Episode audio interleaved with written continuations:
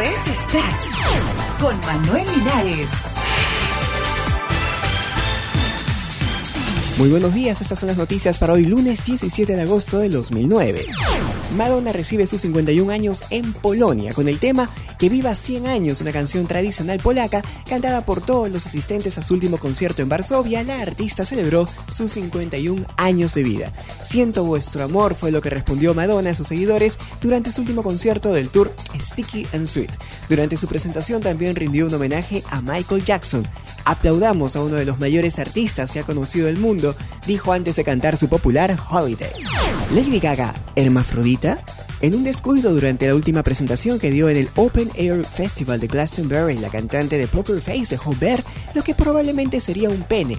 Al respecto, ella manifestó que no es algo de lo que me tenga que avergonzar, simplemente es algo que no voy contando a todo el mundo por ahí. Sí tengo ambos miembros, los masculinos y los femeninos, pero yo me considero hembra. Se trata de un pequeño pene que en realidad no interfiere en mi vida cotidiana para nada. Si no he hablado de ellos hasta ahora es porque no es un asunto importante para mí, dijo. Regalos de Britney Spears por Facebook. Se trataría de seis ciberproductos diseñados por ella misma para felicitar por cumpleaños, de los cuales cinco se venden a un precio de 2 dólares y uno se distribuirá gratis de forma limitada. La cantante cuenta la fecha con casi 2 millones de seguidores en Facebook.